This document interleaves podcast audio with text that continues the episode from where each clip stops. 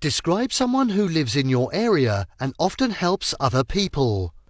You should say who this person is, how this person helps others, how important the help is, and explain why you think this person often helps other people. There's this person in my neighbourhood named Li Ming who always helps others. He's like a superhero without a cape, always there to save the day. Li Ming helps others in various ways. He volunteers at a local community centre, organising events and activities for children and the elderly. Whether it's arranging a fun day out for kids or coordinating social gatherings for senior citizens, Li Ming ensures that everyone feels included and cared for. His efforts make a real difference in people's lives.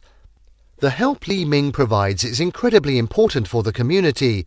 His support brings joy and creates a sense of togetherness. The children he engages with gain new experiences and friendships, while the elderly find companionship and a sense of belonging. Li Ming's help uplifts the spirits of the community and fosters a positive environment. Li Ming often helps other people because he genuinely cares about their well-being. Growing up in a close-knit community, he witnessed the power of people coming together to support one another.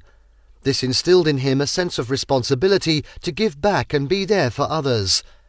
Li Ming's compassionate nature and the joy he receives from helping others drive his consistent acts of kindness. Li Ming's presence in our community is invaluable.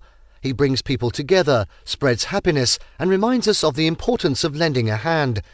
His selfless acts inspire others to make a difference as well. Li Ming is a true hero in our neighbourhood, and his impact will be felt for years to come.